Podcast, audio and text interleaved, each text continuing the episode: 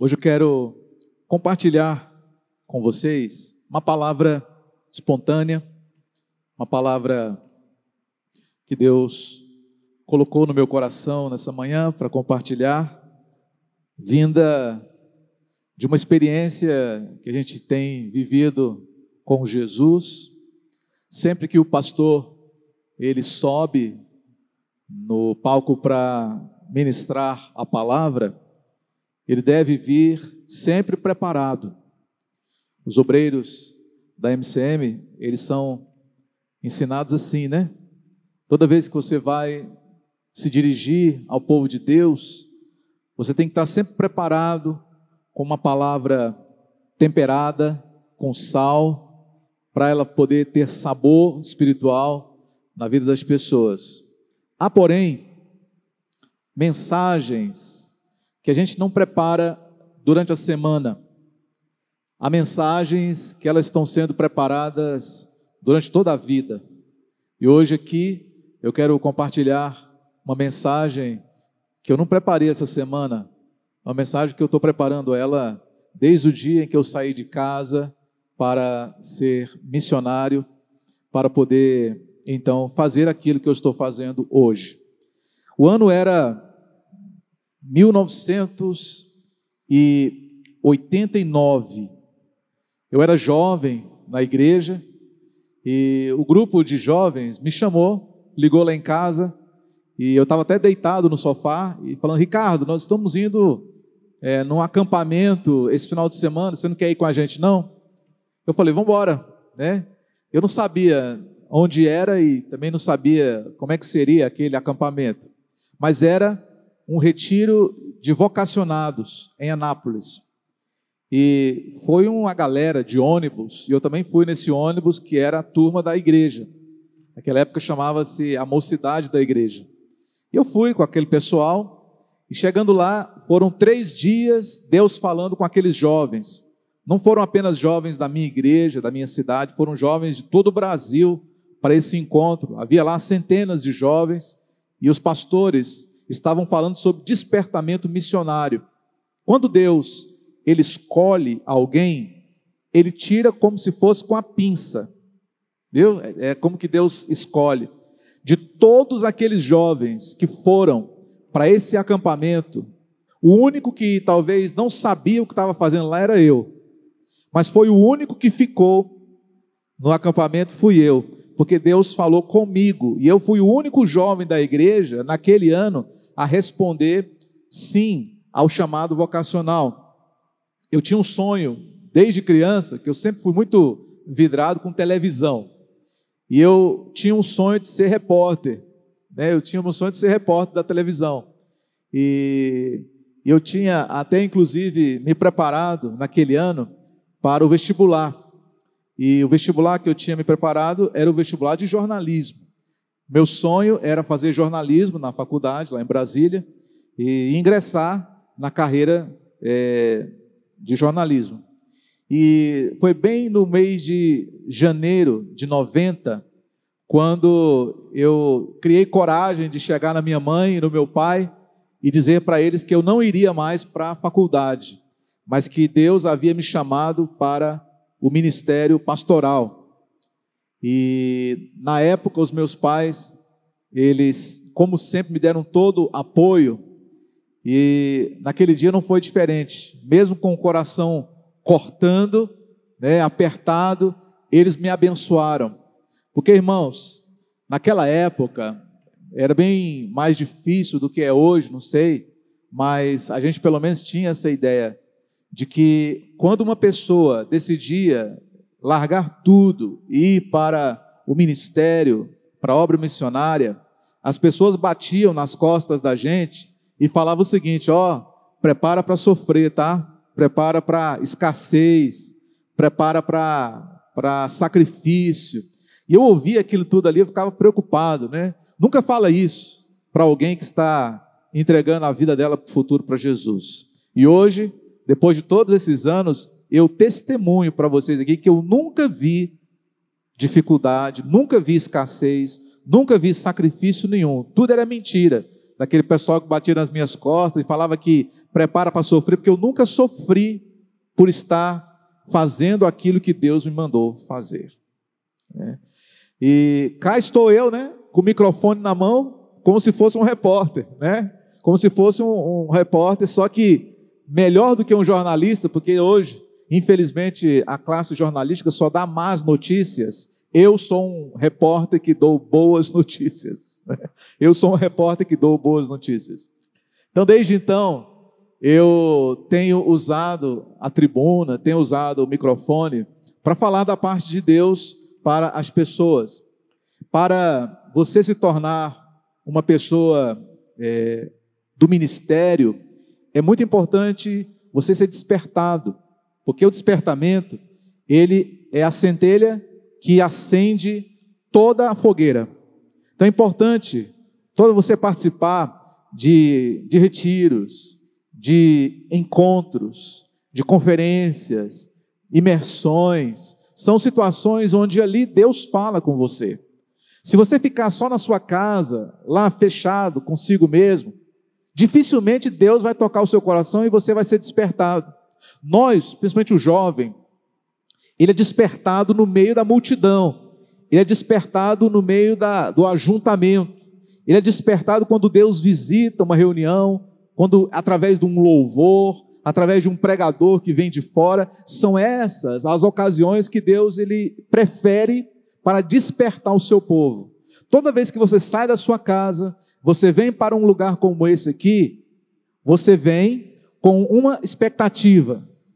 Hoje Deus vai despertar o meu coração para alguma coisa, tá? Eu não sei em que nível você está no seu relacionamento com Deus, mas todos os dias nós somos despertados por Deus em alguma área da nossa vida. E hoje não vai ser diferente. Você que também está aí na sua casa, você está sendo despertado de alguma coisa que você está vivendo agora com Deus. E qual que deve ser a nossa resposta ao despertamento? Deve ser sempre sim. Amém, pessoal? Deve ser sempre sim. Quando você vai para a palavra de Deus, você percebe que os grandes homens de Deus, como por exemplo é, Abraão, como é, Samuel, também como Isaías, eles tinham uma resposta já preparada. Sempre que Deus falava com eles, qual que era a resposta que Deus ouvia do seu servo Abraão? Quando Deus falava assim com aquela voz de filme, né? Abraão, Abraão. E ele respondia o quê? Eis-me aqui, Senhor. Lindo, né? Eis-me aqui, Senhor. Quando Deus chamou por várias vezes na madrugada Samuel, Samuel, Samuel, e o que ele respondeu? Fala que o teu servo ouve. O profeta Isaías, quando Deus disse: A quem enviarei? Quem há de ir por nós? O profeta disse: Eis-me aqui, envia-me a mim. E os discípulos, quando Jesus chamava, olhava para o pescador, para o coletor de impostos, passava, não falava nenhuma palavra, só falava assim, ó. E eles largavam tudo e seguiam o mestre. É essa a resposta imediata que Deus quer ver em nós quando Ele desperta o nosso coração. Porque muitas vezes nós temos agido como meninos.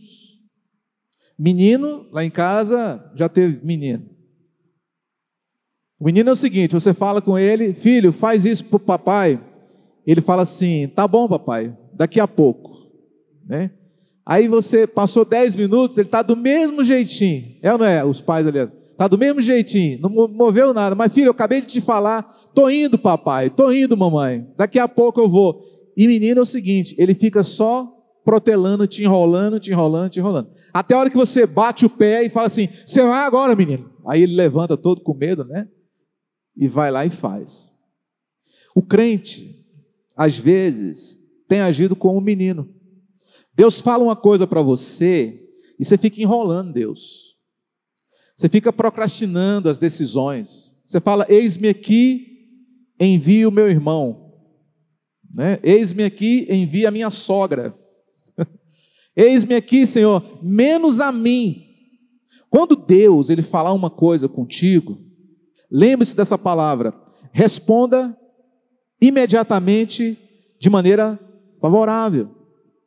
Porque quando Deus, ele planeja, elabora, fazer uma pergunta para você, despertar você em alguma área, é porque Deus já está pensando em você há muito tempo. É porque Deus já tem tudo preparado para você. Deus já preparou o cenário, Deus já preparou as pessoas, Deus já providenciou o recurso, só está faltando um sim da sua parte. E muita coisa na vida acaba ficando emperrada por conta dessa falta de disposição de querer fazer a vontade de Deus. Sim ou não? É verdade. Essa falta de disposição. Os antigos diziam o seguinte: quando você quer alguma coisa, você dá um jeito. Quando você não quer, você arruma uma desculpa. É desse jeito. O ser humano é desse jeito. Quando você quer uma coisa, você dá um jeito. Eu fiquei sabendo agora que o ingresso mais barato do Lola Palusa 2023 é mais do que um salário mínimo. Mais do que um salário mínimo, mais barato. E os ingressos foram esgotados semanas antes. De que os espectadores de alguns shows, como aquele show, por exemplo, eles chegam dois dias antes, armam barraca lá fora do campus, e chegam mais cedo para ficar na frente do, do palco, da plataforma. Né? Então, quando pessoa quer alguma coisa, ela dá um jeito, ela arruma dinheiro emprestado, ela pega carona, ela pede uns dias lá de folga para o patrão, mas ela não deixa de conseguir aquilo que ela determinou no seu coração. Agora, quando você não quer alguma coisa, pode botar de mão beijada na sua mão, que você não vai ter interesse. Que você não vai é, despertar coisa alguma. O segundo aspecto que é necessário para a gente poder viver o propósito de Deus chama-se preparo. Diga primeiro, despertamento. Segundo, preparo. Você precisa se preparar. Para tudo na vida você precisa se preparar. Se você vai fazer uma prova, tem que se preparar. Prova de volante, você tem que treinar. Se a sua prova é, uma, é um teste seletivo, aumenta ainda mais a responsabilidade. Ninguém, pessoal, vai enfrentar um processo seletivo sem se preparar. Vai ou não vai? Ninguém vai. Então, para a vida, você também precisa contar com a preparação. Como é que você se prepara para você servir a Deus, para você poder fazer a obra de Deus? Você se prepara, primeiramente, conhecendo a Deus, conhecendo a si mesmo, conhecendo a palavra de Deus, conhecendo também o mundo. São as esferas que você tem que conhecer. Você não pode, por exemplo, se dedicar à obra de Deus se você não conhece a palavra de Deus. Senão você vai perder oportunidades e mais oportunidades, como Jesus, certa vez, ele disse: O meu povo perece por falta de conhecimento. Se você não tem conhecimento, você anda menos, quem tem conhecimento alcança maiores distâncias. O propósito de Deus para mim, para você, não é uma corrida de 100 metros, mas é uma maratona de 42 quilômetros. Então você tem que se preparar para longos trajetos. Você tem que se preparar para grandes jornadas com o Senhor. Falando de novo sobre o ser humano, porque quando a gente lida na, na, na liderança pastoral, a gente conhece a natureza do ser humano. O ser humano precisa estar sempre motivado, sempre entusiasmado. O ser humano precisa estar sempre se sentindo desafiado. E não é fácil, irmãos, para nós que estamos à frente da obra de Deus, ter que desafiar você toda semana.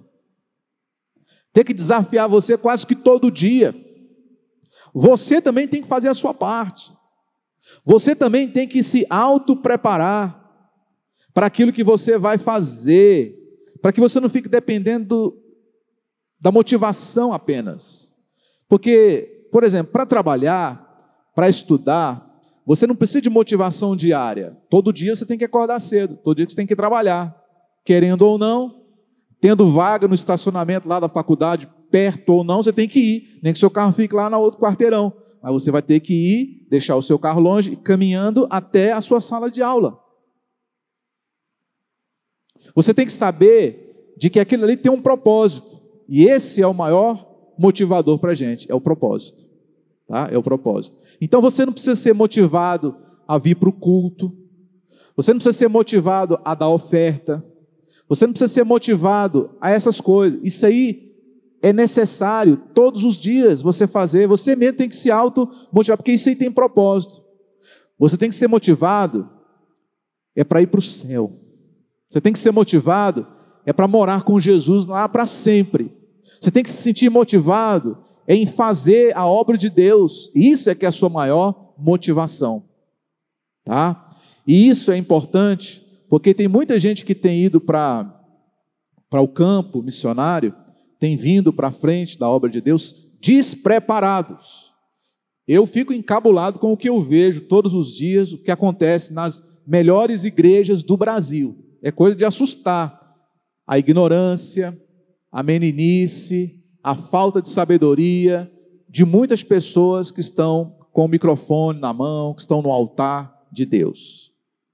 Eu sou muito cuidadoso com tudo aquilo que a gente prepara para trazer para os irmãos, para não trazer fogo estranho no altar, para não trazer é, morte na panela, para não trazer engano ao coração das pessoas, porque a pregação de engano ela é difícil de ser revertida. Se uma pessoa aprendeu errado alguma coisa, ela pode agora ter aula com os melhores professores que ela vai ter dificuldade de aprender o certo.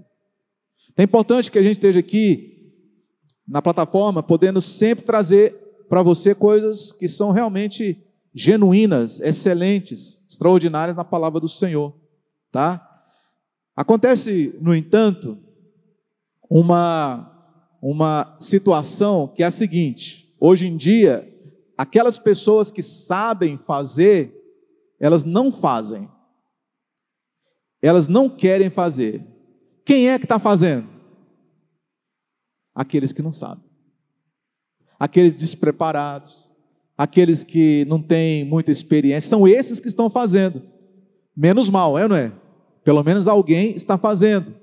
Agora é necessário perceber uma coisa: normalmente quem não está preparado é que está fazendo, enquanto que aqueles inteligentes, sabidos, preparados, formados, esses não querem fazer.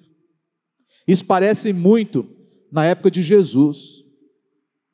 Os discípulos de Jesus eram homens incultos, eram homens que não eram expressivos na sociedade, eram pessoas comuns àquela época mas eram eles que estavam pregando, curando os enfermos, libertando os cativos, eram eles que estavam ganhando território e alcançando os perdidos. Enquanto que os religiosos, os escribas, os fariseus, os saduceus, estes ficavam só enchendo as paciências de Jesus. É ou não é? Esses só ficavam dando trabalho para Jesus. Eu comecei um trabalho no final do ano passado, que é de produzir conteúdo na internet. Embora eu não entre em nenhum assunto que seja polêmico, em nenhum assunto que seja de dupla interpretação, eu falo basicamente o que está escrito na palavra de Deus. Você não imagina a quantidade de gente para reparar defeito que tem. Você não imagina a quantidade de pessoas para dizer que isso não é verdade. A quantidade de pessoas para dizer que você não está sabendo o que você está fazendo. Aí eu pego, vou dar uma olhada lá no perfil do cara, você vê que ele não produz nada. É só para ter o gosto de criticar. É só para ter aquele gostinho de dizer, não é assim que faz, mas ele mesmo não faz. Ele mesmo não faz. A gente não responde os comentários ofensivos, porque porque isso faz parte. Uma vez que você põe a cara para fora, você tem que estar disposto a ouvir de tudo e não responder a tudo. Mas uma coisa a gente percebe: Há muitas pessoas dentro da igreja que são capazes, são preparadas, são pessoas que têm experiência, mas preferem não se envolver. Preferem não se envolver. Preferem o anonimato, preferem ficar assistindo. Você não foi chamado por Jesus para assistir nada. Você não foi chamado para ser um telespectador, mesmo que você esteja aí agora me assistindo online. Você foi chamado para participar daquilo que Deus está fazendo. Amém, pessoal? Não apenas assistir, mas participar. Quando eu fui despertado, em 89, eu passei quatro, cinco anos me preparando na base pastoral, antes de receber a consagração. Antes de receber a consagração, foram cinco anos de prova. Cinco anos de prova. Eu louvo a Deus por esses cinco anos, porque foi ali que eu aprendi muita coisa. Preguei em muitas igrejas, conheci vários e vários lugares, viajei o Brasil quase todo, fui para outros países do mundo. Passei por um estágio uma vez com os índios Nambiquara, lá do norte do Mato Grosso. E depois, quando eu cheguei desse estágio, eu fui até a sala do reitor e perguntei assim: que, que ele tinha contra mim? O que, que eu tinha feito de errado para ele ter me mandado para aquele lugar? Era um lugar longínquo, um lugar difícil. Os missionários canadenses que me receberam na rodoviária naquele ano, eles me viram, nunca tinha me conhecido, só sabia que era um rapaz que estava com um violão nas costas e uma grande mochila. E eu cheguei naquele lugar sem saber ninguém, entrei num carro, um bandeirante, e aí ele me deixou na aldeia dos Nambiquaras, lá no oeste do Mato Grosso. E aí estávamos conversando, aí ele chegou para mim, Ricardo, com aquele sotaque, né, de inglês. Ricardo, então é, agora nós voltamos aqui em setembro para buscar você. Isso era no mês de junho. Em setembro, a gente não falou nem o dia, né? A gente volta aqui para buscar você. Eu falei assim, setembro. Aí você pode imaginar como é que foi a vida desse jovem aqui, né? Junho, julho, agosto, naquele lugar, sem falar com os índios, sozinho. E eles ainda me deram a tarefa: você vai cuidar do postinho de saúde que fica dentro da aldeia. Você vai aplicar injeção, você vai fazer sutura, curativo, ponto, dar remédio para os índios. Eu nunca tinha sido preparado para aquilo. Aí eu dobrei o joelho e falei assim: Deus, é, me capacita, porque esse lugar vai ser um grande desafio para mim. Mas graças a Deus eles voltaram. o dia que a, que a bandeirante apontou lá no final da aldeia, eu chorei né, de alegria, porque nem banho direito a gente tomava nesses lugares durante tantos e tantos lugares. Os índios faziam as comidas que eles mesmos caçavam lá, né? colocavam num tacho, cortavam o animal, a caça, não tinha sal, não tinha tempero, não tinha nada, só tinha umas folhas lá misturadas. E você tinha que comer com carne, com pelo, com tudo, com unhas e com tudo, irmãos.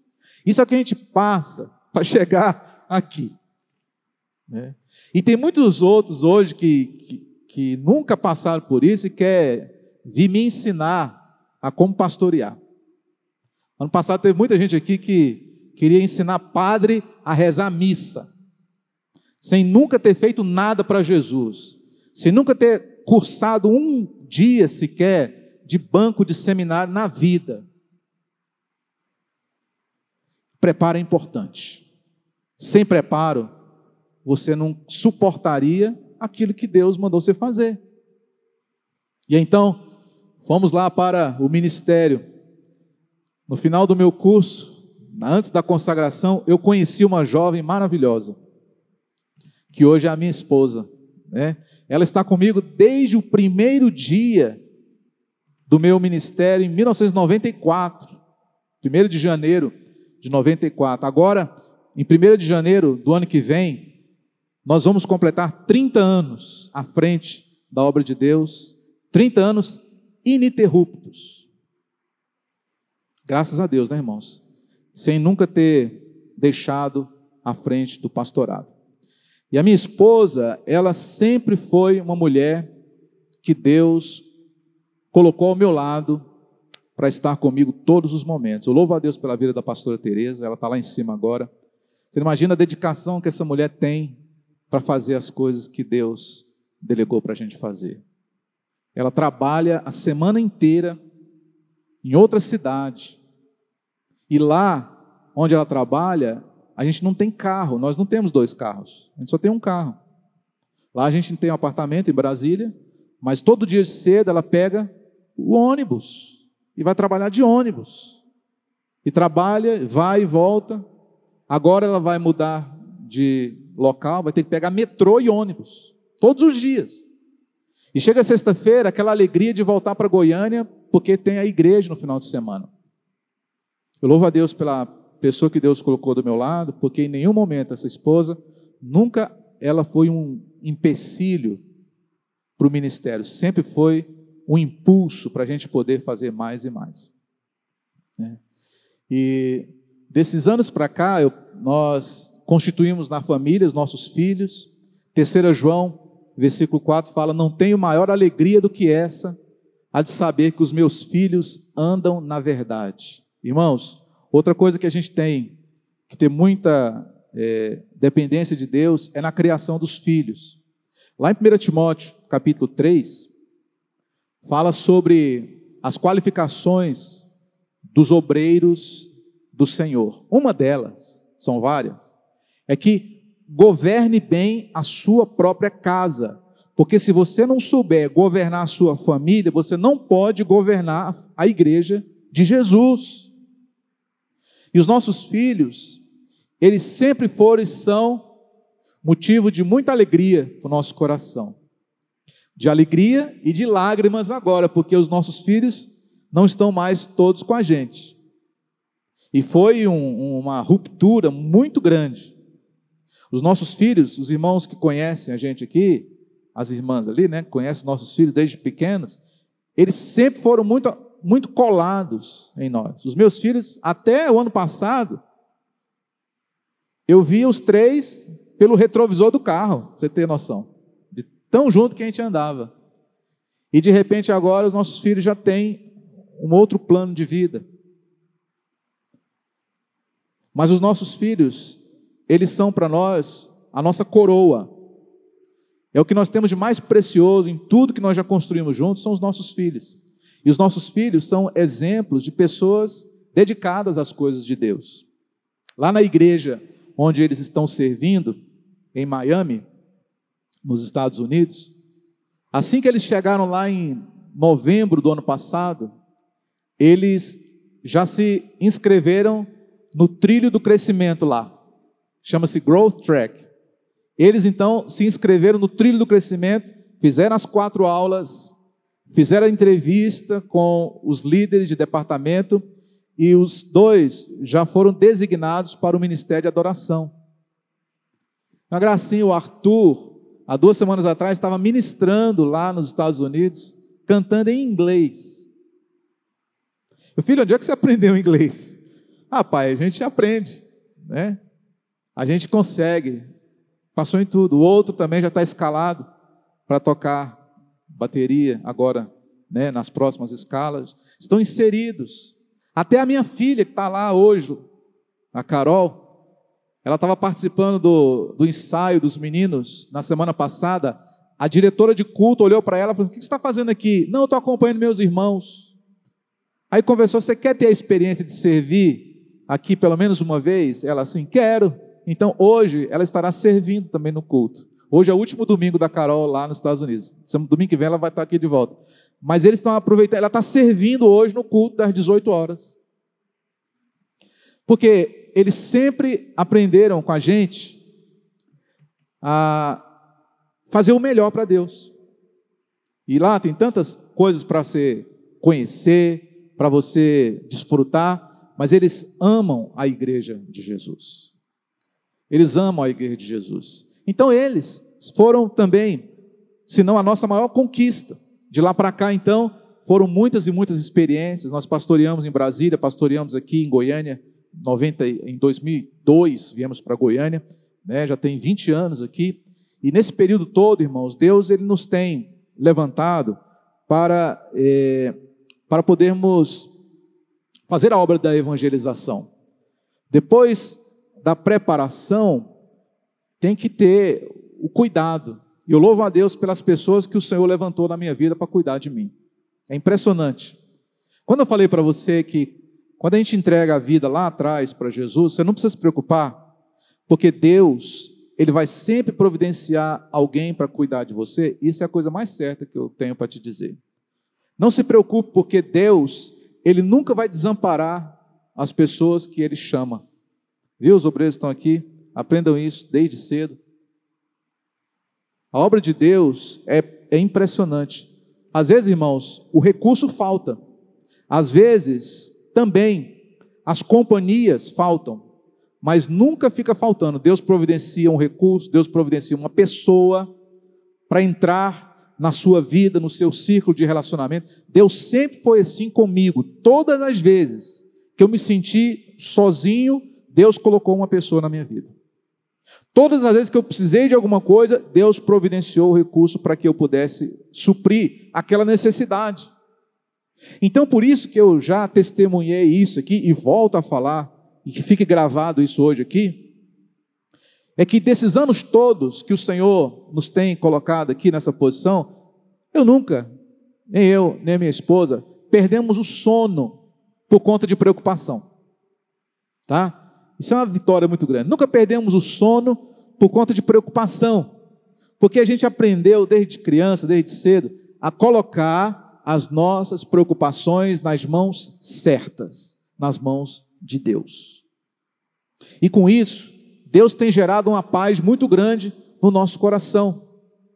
Essa semana eu postei uma, um vídeo do meu amigo Daniel Zimmermann no grupo da igreja. Era um grupo, no grupo da igreja, esse vídeo, não sei quantos assistiram aqui, que eu pedi para todos assistirem. É, é o processo de poda da parreira de uvas. Eles fizeram isso agora lá na parreira de uvas do seu pai, e ele filmou a poda. Quando vem a poda, João 15, né? Deixa eu ler para vocês aqui. Eu sou a videira verdadeira meu pai é o agricultor. Todo ramo que estando em mim não der fruto, ele o corta, e todo o que dá fruto limpa, para que produza mais fruto ainda. Vós já estáis limpos pela palavra que vos tenho falado. Permanecei em mim e eu permanecerei em vós. Como não pode o ramo produzir fruto de si mesmo se não permanecer na videira, assim nem vós podeis dar se não permanecerdes em mim. Então, o processo de poda, Lúcia, é aquele que você limpa tudo. Parece que matou a coitadinha. Parece que dali não sobrevive mais, porque ficou só o chicote. E ao chão, todas as folhas, tadinha, a folha verdinha foi cortada. Não estava sequinha, estava verdinha. Mas o jardineiro o agricultor, ele vai lá e não simplesmente corta, ele poda, é diferente. Cortar é podar é você cortar de uma maneira que vai crescer de novo. Um mês depois, o pastor fez outro vídeo, colou um vídeo no outro, mostrou já os ramos todos novinhos de novo, os cachinhos de uva, gracinha desse tamanhozinho assim, já nascendo. Esse é o processo de restauração de Deus. Esse é o processo de restauração. Se não houver a poda, vai comprometer o fruto. Então a gente poda para continuar dando fruto. Eu quero dar um alerta aqui para você, falando agora especificamente da nossa igreja. Se você está aqui, é porque você foi podado tá? Os que não estão aqui foram cortados, não por mim, por Deus. Foram cortados, mas se você está aqui, é porque Deus tem perspectiva de que você dê fruto. Entendeu? De que você vai dar fruto. porque você foi podado. Aquele que não dá fruto, ele corta e joga fora. Mas aquele que Deus, ele acredita, ele poda para que dê mais fruto ainda. Foi Jesus que falou isso aqui. Falando da igreja, falando da igreja. Então, esse processo, ele, ele é uma advertência para você e para mim. Sabe por quê, irmãos? Porque na vida cristã, tem muita gente dentro das igrejas que não ganha almas para Jesus, que não evangeliza, que não dá testemunho, que não contribui e que não faz quase nada. E essas pessoas, elas acham que elas estão fazendo, servindo a Deus da maneira certa, mas está servindo a Deus da maneira errada. Se você está numa igreja, presta atenção aqui, e se ao longo do tempo você não der fruto, Deus ele vai substituir você. Deus ele vai colocar outra pessoa no seu lugar. Tem um amigo pastor que ele falava justamente assim: se você quer servir, amém. Se você não quiser servir, amém também. Deus vai colocar outra pessoa no seu lugar. A oportunidade está dada para você, mas você não quer, Deus vai te tirar e vai colocar outra pessoa para fazer. Porque Deus, irmãos, ele é efetivo. Deus não tem paixão por nós assim, não. Deus tem paixão pela obra. Deus tem paixão pelos perdidos. Deus tem paixão pelos povos não alcançados. Isso é o que move o coração de Deus. Como bom administrador, se você, por exemplo, tem um diretor, um gerente, um funcionário lá na sua empresa, se aquele funcionário não estiver produzindo, o que, que você vai fazer com ele? Hã? Você não troca? Não é assim que a gente faz? Você vai lá e troca. Filho, você não deve estar satisfeito aqui. Talvez você queira fazer outra coisa em outro lugar. Então, você não pode ficar. Porque se você ficar, não vai ser bom para você e nem para a empresa. Então, vamos fazer um acordo? Eu vou te liberar e você vai ser feliz. E a igreja é a mesma coisa. É a mesma coisa. Se você estiver numa igreja e passando-se os anos, não estiver acontecendo nada, tem que acender a luz de alerta, porque vai acontecer com você a qualquer momento alguma coisa. Então a gente tem que estar sempre buscando se apresentar a Deus, como fala lá em 2 Timóteo 2,15. Procura te apresentar a Deus como obreiro aprovado, que não tem de que se envergonhar e que maneja bem a função que Deus te capacitou para você poder servir. Tá bom? Então, assim, nós todos temos que estar o tempo todo avaliando a nossa vida. Um bom, é, um bom profissional, ele está sempre se autoavaliando. E por que que às vezes na igreja tem que ser diferente? Não tem que ser diferente. Eis a razão pela qual tem muitas igrejas fracas, minguadas, porque as pessoas elas não fazem aquilo que Deus manda fazer, elas fazem aquilo que elas querem fazer. Estava lendo um, um story de um pastor, o pastor da, da, da comunidade das nações, a igreja da noite aqui, né? Tem a igreja da noite, tem a da manhã. Ele falou assim: antigamente, quando os pastores pregavam a palavra, a verdade, as pessoas eram transformadas. Hoje em dia, quando os pastores pregam a verdade, as pessoas mudam de igreja.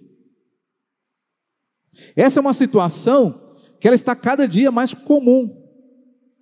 E hoje Deus está falando contigo aqui é, sobre a vida. Como é que deve ser a sua vida? Deve ser uma vida de disposição, de entrega, de preparação. Tem que ser uma vida também de frutos. Você tem que dar frutos. Você tem que ter também, juntamente com o seu ministério, com o seu testemunho, algo que venha chancelar a sua autoridade. No caso que eu citei aqui, são os frutos e os filhos.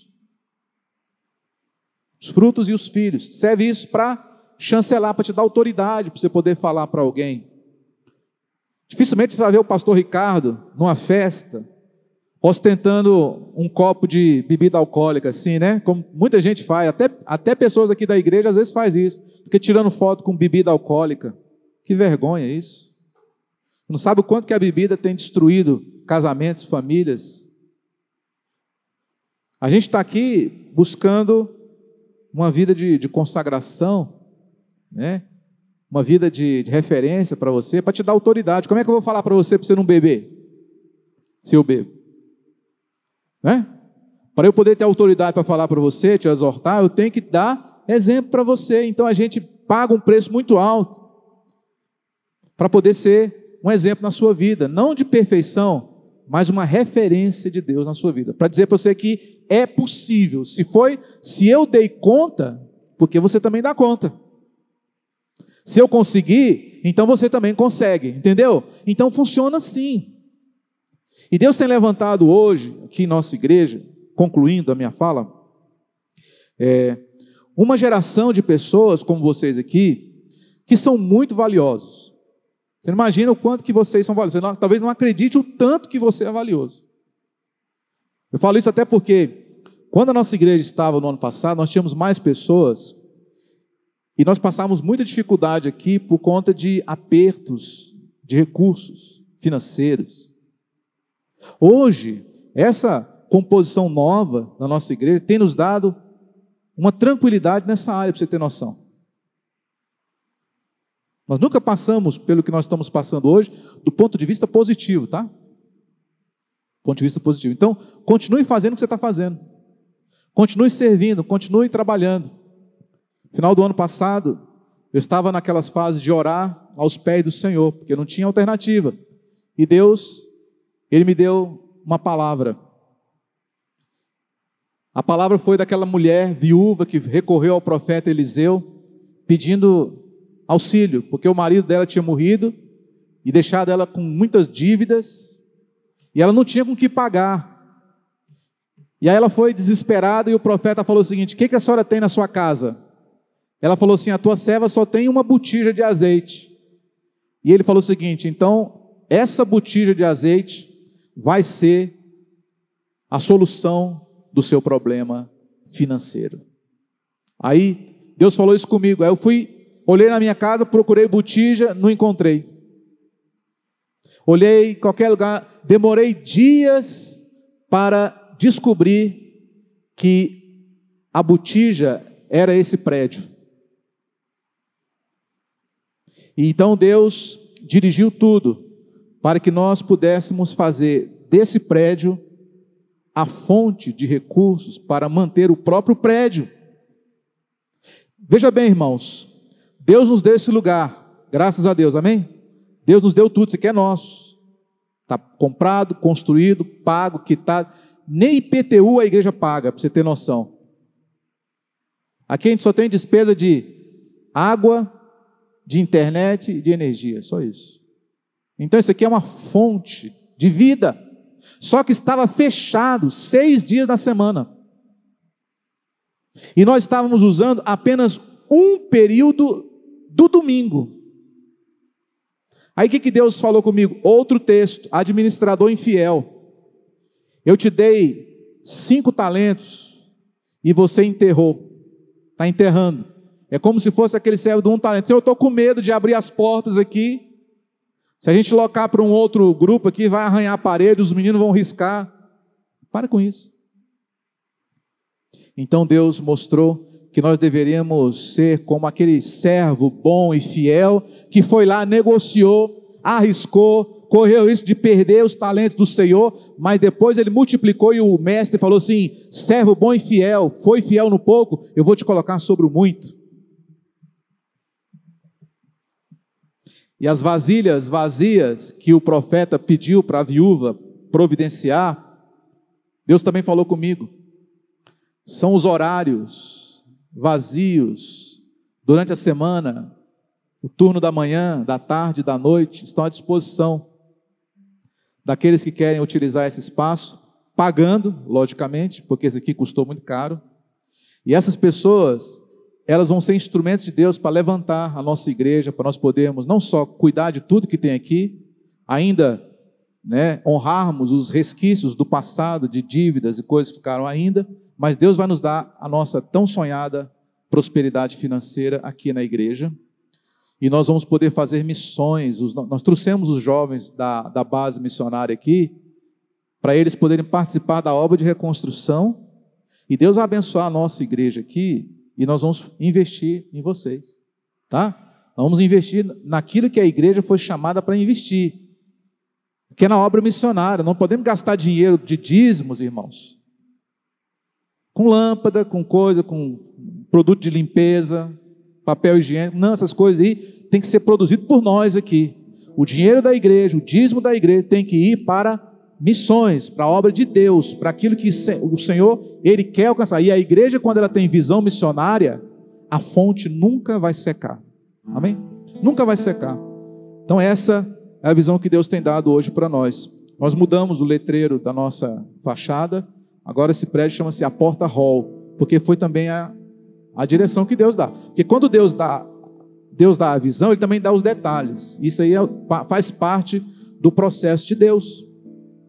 Nós criamos um website, depois amanhã esse website vai estar no ar, chama-se aportahall.com.br, onde os empresários, os profissionais liberais, os representantes do mundo corporativo, eles vão conhecer esse espaço aqui como um dos espaços corporativos aqui do Alto do Bueno para realizarem seus eventos, para realizar suas reuniões, palestras e tudo mais. Viu, Nina? Avisa aí seus amigos que esse local aqui estará à disposição, tá? Porque aqui tem, né, boa localização, tem iluminação, tem ar condicionado, tem luz, tem tudo. Aqui ao lado vai ser um estacionamento rotativo. Então assim, Deus providenciou tudo, tá, irmãos? Amém, pessoal. Então, o que eu quero dizer com a minha fala final aqui é o seguinte: quando a obra de Deus ela é feita da maneira de Deus e através das pessoas que Deus escolhe, a obra de Deus sempre vai contar com recurso, com provisão, com pessoas. Eu só peço a você, você que está passando aí pelo processo de poda, que você fique firme, porque você vai ver os raminhos verdes começarem a brotar nos próximos dias, tá? E você vai se alegrar muito com o que Deus ele já está fazendo. Em nome de Jesus, em nome de Jesus, eu creio.